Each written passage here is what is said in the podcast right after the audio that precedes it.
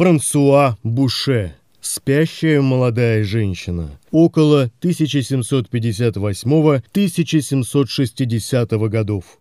На светло-коричневом горизонтальном листе художник изображает лежащую на боку обнаженную девушку. Она уютно устроилась на высокой подушке, сложив руки под головой и грациозно отставив мизинчик. У нее округлое лицо, по-детски припухлые щечки, маленькие губки и большие глаза. Лоб обрамляют мелкие темные кудри. Волосы украшает ободок с цветами и круглыми камнями, тонированными голубой пастелью. Покрывало небрежно откинуто, обнажая пышную фигуру девушки. Над сгибом мягкой руки виднеется полная грудь. Вокруг широкого бедра, едва прикрыв лона, скомкалась ткань. Буше подчеркивает объемы тела героини круглящимися штрихами. Отброшенное одеяло усыпано розами, а подушка с кистями добавляет сцене едва уловимый восточный характер.